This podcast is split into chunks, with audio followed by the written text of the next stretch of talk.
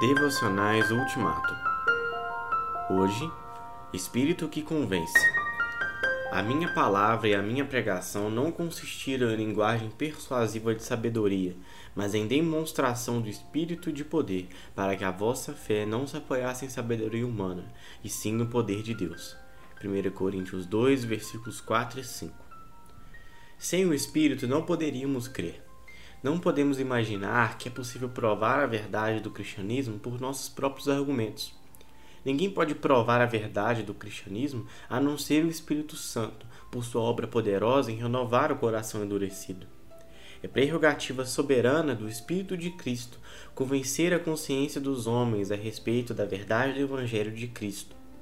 As testemunhas humanas de Cristo devem aprender a afirmar suas esperanças de sucesso, não na apresentação inteligente da verdade, mas na demonstração poderosa da verdade, pelo Espírito. Paulo indica o caminho. Eu, irmãos, quando fui ter convosco, anunciando-vos o testemunho de Deus, não o fiz com ostentação de linguagem ou de sabedoria. Porque o Espírito produz um testemunho assim. As pessoas chegam à fé quando o Evangelho é pregado. Sem o Espírito, não haveria cristãos no mundo.